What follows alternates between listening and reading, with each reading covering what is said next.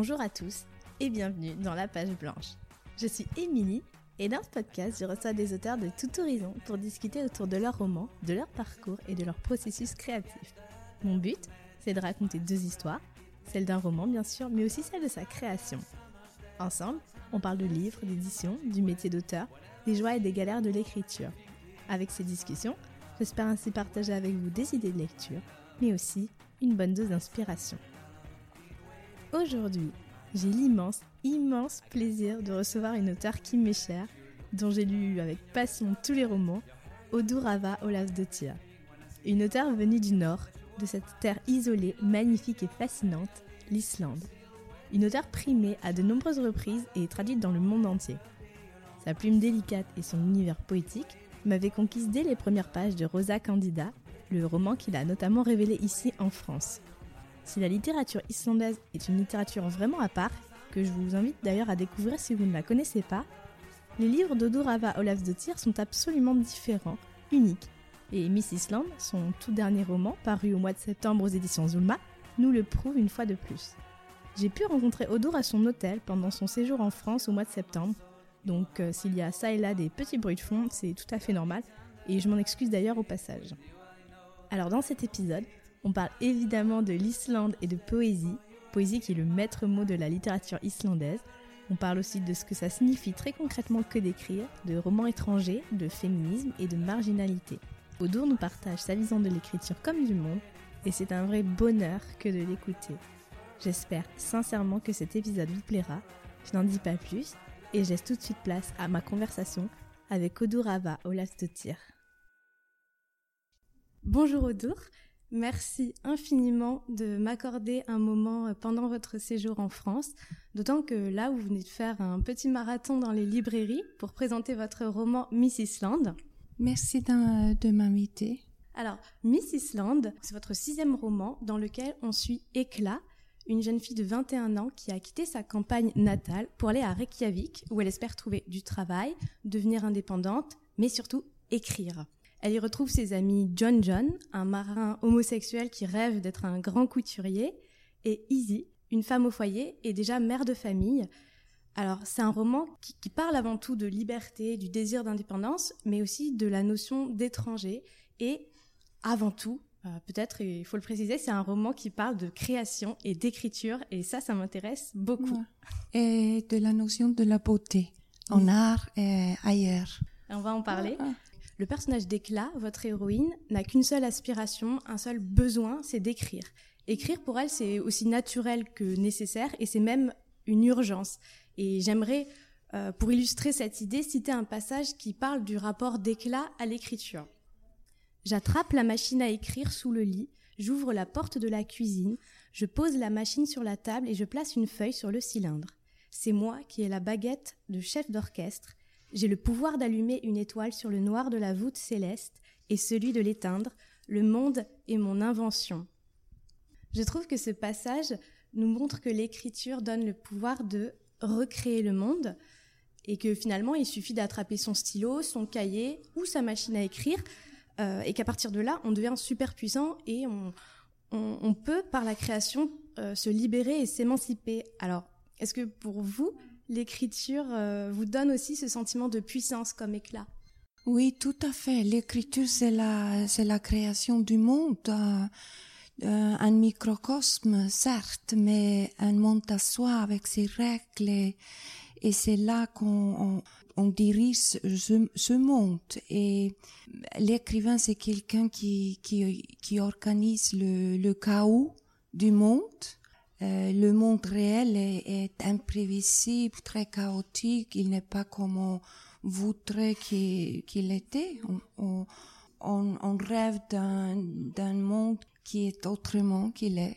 Et euh, étant écrivain, euh, c'est un peu comme on faisait le ménage dans le monde. Mais ce roman-là qui parle de ces trois jeunes créative, sensible, intelligente et qui aspire à la, création. Euh, il se distingue par rapport à mes autres romans puisqu'il se situe dans les années 60, notamment en 63. Il y en a beaucoup qui se souviennent de 1963 puisque c'était l'année où a été assassiné Kennedy et c'était aussi l'année où a fait le fameux discours Martin Luther King I have a dream. J'ai un rêve. Et euh, moi, j'avais envie de faire le lien de, de, de entre l'Islande à l'époque, un, un, pays, une île très isolée, vraiment très à part, méconnue par euh, tout le monde. Euh, si c'était pas pour sa stratégie euh, euh, à juste milieu entre les États-Unis et la Russie pendant la, guerre froide. Il y avait une base militaire américaine là-bas et c'était un, c'est en fait un des thèmes avec la, la création d'un monde et il y a cette création du monde aussi au sens euh, du volcanisme puisque cette année a, a, a surgi de l'océan une nouvelle île au sud de l'Islande, l'île Noire sur Tsé. Donc l'Islande, avec ses 160 euh, volcans, c'est le pays le plus volcanique du monde. Et c'est comme si la, c'est comme la naissance du monde toujours renouvelée. Et je, je le mets en parallèle avec la, la création euh, euh, d'un roman. Et euh, moi, j'avais envie, on, on, trouve le thème de l'île dans plusieurs de mes romans, mais moi, j'avais envie de le pousser plus loin jusqu'à l'isolement, jusqu'à l'encloisonnement, le repli sur soi, qui est un thème actuel, tout comme le sort des minorités, puisque dans le roman, il est question de la question qui se, se pose, ou je sais pas si on peut parler de la morale, c'est qu'on déniche les, les auteurs, les, les gens créatifs dans les endroits et chez les gens où on l'attend pas. Parce que le point de départ est toujours dans l'actualité quand l'héroïne qui est une poète, un, une écrivain qui a beaucoup de talent veut tenter l'impossible, c'est-à-dire devenir écrivain dans un monde patriarcal et conservateur. On lui conseille plutôt de participer à un concours de beauté pour devenir Miss Islande. Parce que devenir Miss Islande était aussi un des rares moyens de pouvoir voyager à l'étranger être hôtesse de l'air ou euh, Miss Island. Euh, c'était à l'époque, euh, on n'était que 170 000 les habitants et on avait deux avions transatlantiques. Donc, euh, on voyageait pas à l'époque. Les Islandais n'allaient pas à l'étranger. C'était tellement loin. Vous l'avez dit, euh, le, roman se situe dans les années 60 et le rêve d'éclat dans cette société patriarcale qui est d'être écrivain, c'est complètement atypique il euh, y a un des personnages qui dit que les hommes écrivains sont des poètes nés et ils deviennent des génies vers l'âge de 13 ans, mais les femmes écrivains naissent avec un corps et tombent enceintes. C'est très violent cette, euh, cette image de, la femme écrivain qui est empêchée en quelque sorte ou à qui on empêche de réaliser ses rêves. Ouais. Oui, un des, c'était en quelque sorte un point de départ quand j'ai découvert que les, les, femmes dans les années 60 qui voulaient écrire étaient seules. Et pour les hommes euh, poètes, écrivains, les femmes étaient considérées comme leurs muses. Même les, si elles, elles étaient des, poètes elles-mêmes, même avec plus de talent qu'eux, et il les considérait comme euh, une source d'inspiration c'était à elle de les soutenir euh, et là j'ai trouvé ça assez assez particulier en fait euh, et je pouvais pas rater de, de raconter cette cette histoire. Et surtout parce que comme je disais le, le point de départ c'est toujours dans l'actualité et on fait l'expérience d'un recul des droits de femmes dans beaucoup de pays et aussi un, sort euh, difficile des minorités. Le titre de Miss Island, pour moi, c'est un. J'aime beaucoup ce titre. C'est un titre euh, très sarcastique et qui joue un peu avec les attentes euh, du lecteur.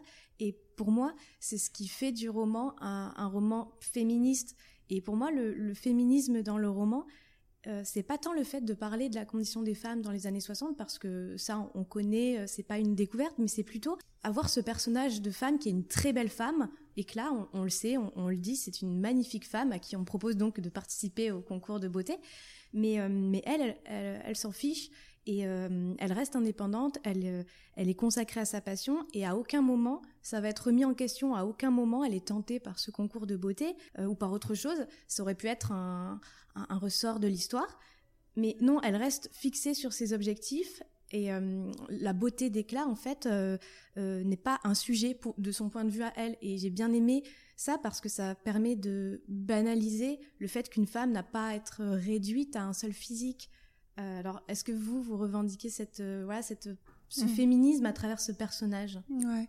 Oui, c'est vrai. C'est le, le titre euh, Miss Island, ça fait pas référence à, à une reine de beauté. Je suis désolée de décevoir le, le lecteur. Miss Island, c'est l'écrivain. C'est la question qui est posée, c'est mm. qui représente un pays? Et à l'époque, les, les, les, homosexuels ou ceux qui n'avaient pas une, une orientation euh, euh, sexuelle euh, qu'il fallait, ils fuyaient l'Islande.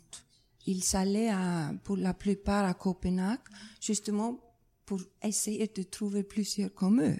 Et une partie du, du roman se déroule à, à Copenhague. Mais pour un écrivain qui écrit dans une langue minoritaire marginale comme islandais, comme euh, je le fais moi, un écrivain peut pas fuir euh, puisque son pays, je l'appelle euh, la patrie, sa patrie dans le roman, dans le contexte du roman, c'est sa langue. Et voilà, pour le titre, pour pour mettre un peu de l'accent sur la sur la langue, sur la euh, sur l'écriture. Évidemment, c'est lié et le destin d'une euh, écrivain qui écrit dans une langue que personne ne comprend. Vous l'avez dit tout à l'heure, l'autre thème euh, du roman, c'est l'isolement. C'est un isolement qui est à la fois géographique et physique puisque donc euh, l'Islande dans les années 60 euh, c'est une petite île qui est pas sur les cartes euh, où les gens ne peuvent pas voyager. Mais en, même temps donc qu'il y a cet isolement géographique il y a un isolement psychologique puisque les, les, personnages sont des marginaux. Ils ont la sensation de pas être au bon endroit de ne pas avoir leur place dans la société. Et ces personnages rêvent d'ailleurs d'étrangers et ont même la sensation eux-mêmes d'être étrangers quelque part oui oui, tout à fait. C'est un roman sur ce ailleurs et en fait, ça va avec euh, la quête de soi. La quête de soi, c'est aussi le, la quête du sens euh, au monde. Et on, on part, on part dans presque tous mes romans à la recherche de soi-même. Et c'est toujours, il y a toujours un voyage, ce voyage initiatique un Bildungsroman où on, part pour changer, pour revenir euh, un autre. Et il paraît que les écrivains qui sont nés sur les îles, c'est un thème qu'on trouve chez beaucoup d'entre eux, euh, partir pour revenir. Oui, et le, voyage n'est pas toujours euh, à l'étranger. Parfois, c'est un voyage intérieur et c'est peut-être même le plus important. Tout à fait. Voilà. C'est comme la lecture en soi, en voyage, mais sans partir, en lisant. Et en même temps, vous, dans tous vos romans, vous donnez une, une voix à des personnages qui en ont pas forcément. Alors c'est valable pour vraiment tous vos romans, mais ici c'est vraiment le cas de, de l'homosexuel qui se sent rejeté par la société, mais c'est peut-être encore plus le cas de la femme au foyer, l'amie d'éclat, euh, qui, euh, elle, elle a fait exactement ce qu'on attendait d'elle. Euh, elle s'est mariée, elle a eu des enfants, elle est femme au foyer, elle tient sa maison. Mais elle est écrivain. Elle, est écrivain pourtant, et c'est un personnage du coup que j'aime énormément. Sans rencontre. Voilà, c'est pour moi c'est mon personnage favori parce que c'est typiquement un personnage dont on n'entendrait pas la voix parce que c'est une femme au foyer et pourtant elle a des choses à dire et elle a sa propre vision du monde. Ouais. Oui, c'est un écrivain, comment dire, parlante. Elle, elle compose de la poésie sans, sans savoir que c'est, il s'agit de la poésie. Oui, en observant euh, autour d'elle. Oui, mais oui, elle, elle, elle chante le, ce monde, ce petit monde euh, quotidien en, en, quelque chose de plus grand. Oui, Elle lui donne un sens. C'est ça le rôle de d'écrivain. Et c'est peut-être le plus personnel dans ce roman, c'est ce personnage euh, euh son nom veut, dire euh, l'île de glace, de glacier, parce que je l'utilise pour pour mettre mes, mes théories, mes petites théories sur la création. Oui. Elle est en quelque sorte ma porte-parole dans, dans ce roman. Et c'est ce que je fais, je crois, dans tous mes romans. Je donne une voix à ceux qui ne l'ont pas, aux minorités, aux marginales. Et j'utilise les petits détails de la vie euh, quotidienne et essaye de, de leur donner un, un sens euh, plus général. Et c'est vraiment ce que fait Isée en fait. Euh, elle est capable d'écrire des, des, poèmes euh, en revenant de la poissonnerie. Euh, elle incarne une autre, une autre vision de l'écriture par rapport à Éclat. Et c'est vraiment la, la, poétesse du quotidien. Elle pourrait incarner cette idée que la création et la, la, la poésie, elle, elle jaillit du quotidien et qu'en même temps tout le monde quelque part peut être écrivain. Voilà, voilà, tout à fait, c'est ça. Et cette poésie, elle est omniprésente dans le roman. À Reykjavik, il y a le quartier des poètes, le café des poètes. Tous les, il y a beaucoup de jeunes hommes qui veulent être écrivains, qui, qui veulent être publiés. On a l'impression que la, la poésie en, en Islande, c'est presque une étape obligée. Alors, est-ce qu'il faut être poète pour être écrivain? Pour certains, en tout cas dans le contexte du roman, pour les hommes, le plus important, c'est ce qui vient en premier, c'est être poète ou écrivain mais ce qui vient en première chez l'héroïne, c'est écrire. Peu importe mm. si, si elle est publiée. Si elle est publiée même, ou sous son propre nom. C'est ce besoin de créer qui vient en première. Mais c'est vrai, ce que vous disiez, la, la poésie, c'est ce qu'il y a de, le, du plus poétique dans la vie, c'est le, c'est la vie quotidienne. En tout cas, c'est la seule vie qu'on, qu'on connaît. La vie de tous les jours. Et que chaque fois qu'un homme en fait découvre euh, qu'Éclat euh, écrit elle aussi, les, hommes sont surpris, ils comprennent pas vraiment. Euh, Éclat, elle a déjà publié en plus, mais sous un pseudonyme masculin. Alors c'est comme si l'idée, le, le, concept du poète ne pouvait être qu'au masculin à cette époque. Oui, c'est ça que j'ai en fait découverte et j'avais envie de, raconter cette histoire parce que c'est c'est un roman sur les, les talents qu'on n'a pas connus. Mais j'ai pensé aussi à par exemple à mes mes grandes-mères ou grands-pères. On ne sait pas ce qu'ils auraient pu devenir s'ils avaient eu la, la chance qu'on a qu'on a aujourd'hui. Oui Ouais. Mais pourtant, cette, euh, cette question-là de, de, de, la femme écrivain, elle, elle peut encore se poser euh, actuellement. Est-ce que, pour vous, euh, est-ce que les femmes écrivains, elles sont encore sous-représentées dans le monde littéraire et dans la littérature? Elles sont moins présentées, moins visibles dans les, les festivals de littérature. Elles sont moins visibles. Moi, moi, je crois j'en suis certain que dans chaque pays, il y en a, euh, en tout cas à l'Occident, il y en a autant de, femmes écrivains et hommes écrivains talentueux et euh, de bons écrivains, je veux dire. Mais les femmes sont moins visibles, souvent. Je pense que à l'époque, dans les années 60, on avait un prix Nobel en littérature en Islande si la société avait été autrement qu'il était, moins patriarcal, euh, le monde littéraire, s'il n'avait pas été dirigé par les hommes euh, qui euh, publiaient pas l'héroïne justement parce qu'elle était trop différente des écrivains hommes, elle était trop originale, on aurait bien pu avoir un autre prix Nobel, femme. Moi, je trouve que votre écriture est très visuelle.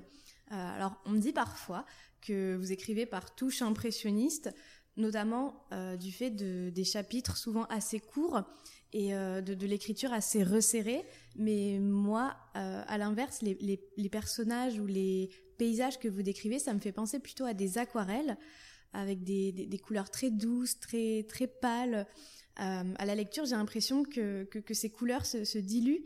Il y a quelque chose d'un petit peu flou. Et en même temps, peu à peu, les, les personnages et les situations euh, prennent forme comme on poserait euh, finalement les couches successives de peinture. Alors, de votre point de vue, est-ce que vous seriez plutôt du côté des tableaux impressionnistes ou plutôt du côté de l'aquarelle? Ah, ça c'est une... une bonne question, intéressante. C'est pas, je, je coupe beaucoup, de plus en plus, de ce que j'écris. Ce qui rend mes, mes romans, d'après mes traducteurs, difficiles à traduire puisqu'il y a beaucoup entre les lignes, entre les mots. C'est peut-être euh, un peu cela que vous voulez dire. Oui, mais j'aime bien cette, métaphore. Je sais pas, je, je sais pas choisir, mais avec ce roman, je faisais aussi un peu, j'ai coupé beaucoup, j'ai tenté d'accélérer le l'histoire sans que le lecteur perde le, le fil. Et oui, ça c'était un peu ce que je tentais de faire. Et l'autre chose qu'on dit souvent sur vos romans, c'est qu'ils sont pleins de fantaisie, voire de magie. Alors qu'en fait, il n'y a, a, rien de, de, vraiment magique en soi, mais c'est vrai que dans la littérature française, on n'est pas forcément habitué à, à, ce style et à, et à, ce ton. Donc finalement, est-ce que la, ce qu'on appelle la fantaisie, euh, ce serait pas plus représentatif, plus proche de la vie réelle et c'est pour ça qu'on est autant touché par, euh, par vos histoires parce que justement elles sont assez réalistes. Ouais. Oui, tout à fait. Euh, pour moi, la, la fantaisie, l'imaginaire, ça fait partie de la réalité. Je sais pas distinguer entre les, deux. C'est, la vie, quoi.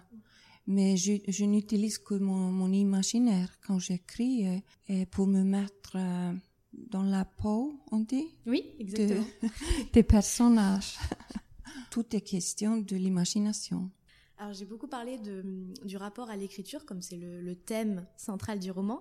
Donc forcément, j'ai envie d'en savoir un peu plus sur euh, vous en tant qu'auteur. Dans le roman, Éclat transporte partout avec elle sa machine à écrire. C'est à la fois son outil de travail et son moyen de survie. Et elle a besoin de rien d'autre que d'un endroit où poser sa machine à écrire. Ouais, un, un, stylo, un, table, un, un voilà. cordon, LT, quelque chose comme ça. Et Isée, elle, elle écrit à la main, euh, dans, tout simplement dans des cahiers. Donc pour vous, c'est quoi votre outil préféré ouais. pour écrire et vous avez de quoi vous avez besoin? Oui, en fait, ça a changé un, un, peu. Moi, je, je porte toujours des, des deux, trois stylos avec moi, même pour euh, juste sortir avec la poubelle toujours un stylo. J'ai, en fait, j'ai écrit ce roman à la main, en première, et puis à, à l'ordinateur, pour euh, écrire un peu plus lentement, pour, pour, pour essayer. Ouais. J'étais peut-être euh, plus précise. Ouais. Je savais exactement ce que j'allais écrire. Et puis, j'ai coupé ça. Quand on imprime le premier manuscrit, il faut se, on se transforme en son propre lecteur. Et là, il faut être très critique. C'est la, c'est la phase la plus euh, importante de la création, de, de lire ce qu'on, ce qu'on a écrit. Et est-ce que être écrivain, pour vous, c'est quelque chose qu'on porte en soi, qui est un inné, ou pas forcément Et est-ce qu'il y a un moment où vous, vous avez fait le choix délibéré d'écrire? En fait, euh, pour moi, je pense que la seule raison pour laquelle j'écris, c'est pas parce que je j'écris d'une manière originale. Euh, je, je pense que j'ai la j'ai un, j'ai une, une, écriture qui est différente de tous les auteurs islandais en fait, mais je n'écris pas pour cette raison, mais parce que c'est très simple, parce que je crois que j'ai quelque chose à dire. Tout simplement. Tout simplement. j'ai envie de le dire. Ouais. C'est peut-être ça la seule bonne raison d'écrire finalement. Ouais. J'ai commencé à écrire tard, comme beaucoup de femmes écrivains. Et je suis historienne de l'art et j'ai enseigné à, à l'université. Mais un jour, tout d'un coup, j'avais envie de, de raconter une histoire qui est devenue mon, mon premier roman. Le rouge vif de la rhubarbe. Le rouge vif de la rhubarbe, oui. dans, dans Miss Island là, euh, en tant que femme, se bat pour être publiée euh, sous son vrai nom. Est-ce que vous, en, en tant qu'auteur, vous avez rencontré des difficultés pour être publiée? Oui, en fait, j'ai dû me battre pour euh, plusieurs de, de mes romans parce que j'étais pas mainstream en Islande. Et pas plus que, que mon héroïne. Mais j'avais pas beaucoup de, de lecteurs, en fait, mais je recevais de la bonne, j'avais de la bonne critique et j'ai eu quelques prix littéraires en Islande. Maintenant, j'ai eu- tous les prix littéraires en Islande, mais tout de même, j'ai trouvé des difficultés à, trouver des, éditeurs. En fait, jusqu'à jusqu'au moment où j'ai eu le The Nordic Council Literary Prize, qui, est un prix très prestigieux dans les pays nordiques. Pour eux, mon cinquième roman. Et là, on, on pouvait plus m'ignorer. Mais aujourd'hui, je suis la- l'écrivain femme la, la plus traduite dans le monde, 20 dans 25 langues. À peu près. C'est très impressionnant. Et quand vous écrivez, est-ce que vous, vous avez une, une routine ou un fonctionnement particulier, un, un- peut-être un lieu de prédilection pour écrire, un, un moment préféré? Co- Comment vous, voilà, Ouais. dans quelles conditions vous préférez écrire? Euh, je peux écrire dans tout- toutes les conditions, toutes les conditions, et toujours quand, quand j'ai un temps libre, je, je pourrais écrire. Même maintenant, je pourrais me mettre à écrire. Et c'est peut-être parce que j'ai travaillé à plein temps jusqu'à il y a un an. Donc il fallait vraiment écrire Dès que vous aviez du temps, en oui, fait. dès que j'avais le, le temps, dès que j'ai trouvé un moment. Je m'habitue maintenant, je suis toujours euh, en, en train d'apprendre, en appren- apprentissage, on dit, En apprentissage. d'être un écrivain professionnel qui peut euh, commencer tout de suite le matin à écrire. Ça a toujours été mon rêve. Maintenant, je, je produis peut-être trop. Alors pendant vos études, euh, vous avez appris l'italien et le français euh, et commencé à lire de la littérature étrangère. Alors qu'est-ce que cette littérature-là vous a appris à la fois voilà, en, en tant qu'individu, mais aussi pour votre écriture? Oui, c'est vrai que avec euh, des langues étrangères, il y a tout un monde euh, qui s'ouvre, une culture, une, manière de, penser très différente. Et je pense en, fait que je suis devenue euh, écrivain bien des années avant de commencer à écrire, en me situant en quelque sorte entre les langues, puisque quand on vit à l'étranger, on est toujours un étrangère et on devient en quelque sorte un- un- une étrangère aussi dans sa propre langue. On, on le, on, commence à le voir, le découvrir d'une d'une manière nouvelle. Mais la littérature étrangère, pouvoir lire et pouvoir comprendre une, une langue étrangère, c'est vraiment, c'était un déclic pour moi. Ça, ça a tout changé, ça a bouleversé ma, la manière de regarder la, la littérature, puisqu'on traduisait assez peu en islandais et on, lisait surtout les, nos classiques islandais au lycée, les hommes. Et, bah, et cette question de la traduction, euh, elle revient constamment dans, dans vos romans, finalement, cette question de la langue. Ouais. Oui, ça m'intéresse beaucoup la question de, des langues ou, ou le problème des langues, puisque une langue minoritaire comme, comme l'islandais, ça, ça risque de disparaître un jour comme euh, nos glaciers. Et en fait, on perd euh, chaque semaine une langue dans, dans le monde. Et avec la langue, une culture, une, une, une, une manière de penser. Et quels sont les femmes écrivains qui vous inspirent le plus, euh, que ce soit des auteurs islandaises ou des auteurs euh, étrangères?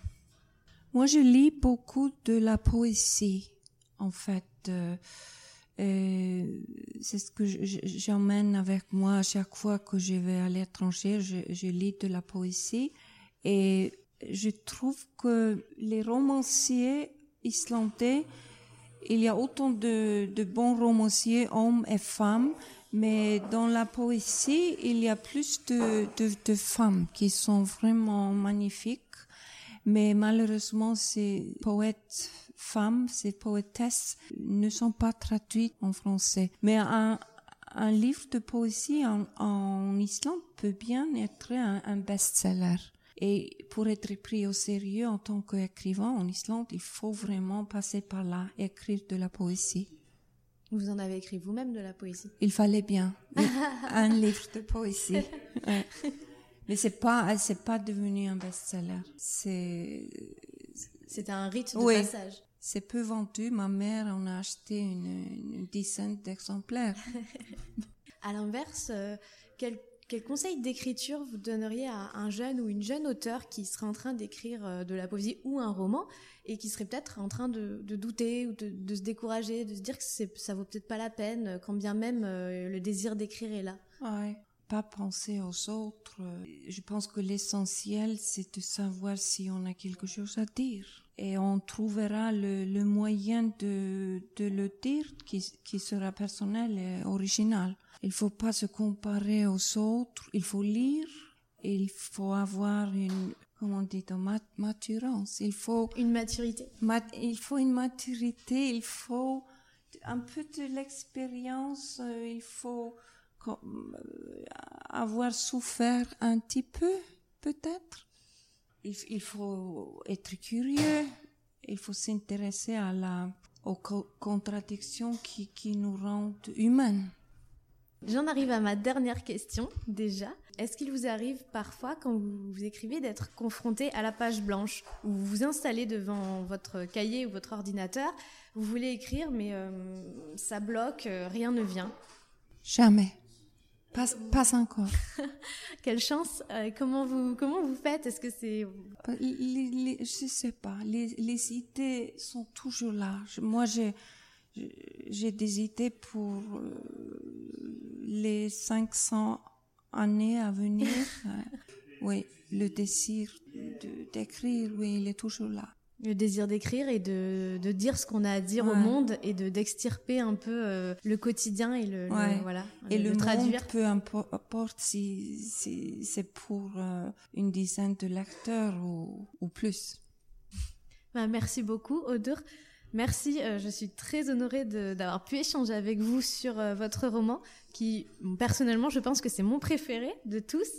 Je tiens à souligner que c'est un, un magnifique roman, mais qui aussi, et c'est important, donne euh, réellement envie d'écrire. Donc euh, merci à vous. Merci beaucoup. Un grand merci aux éditions Zulma, grâce à qui cette rencontre a pu avoir lieu. Si vous avez aimé cet épisode, parlez-en, partagez-le autour de vous, auprès de vos amis, de votre famille, sur les réseaux sociaux. Et si vous souhaitez soutenir la page blanche de manière très concrète, vous pouvez désormais le faire via Tipeee. Tipeee, vous connaissez peut-être déjà, c'est une plateforme de financement participatif fondée sur le principe du pourboire. Cela permet de rémunérer un créateur de contenu en lui laissant un pourboire tout simplement. Tout comme on laisse un pourboire quand on apprécie la qualité d'un service, ici c'est une manière de soutenir quelqu'un dont on apprécie le travail. C'est un système entièrement fondé sur le volontariat, aucune obligation. Euh, si vous souhaitez me donner un petit coup de pouce pour le podcast, je vous laisse le lien de ma page Tipeee dans les notes du podcast où je vous explique tout en détail, pourquoi je passe par ce système de financement participatif, comment tout ça fonctionne, quelles sont les éventuelles contreparties, etc. Je précise au passage que bien évidemment, l'ensemble de mes podcasts resteront toujours des contenus gratuits et libres d'accès et sans publicité. Je vous remercie infiniment pour tout le soutien que vous m'apportez déjà de semaine en semaine via vos messages, vos commentaires et vos partages. J'espère de tout cœur que cette conversation vous a plu et je vous dis à très vite pour un nouvel épisode de La Page Blanche.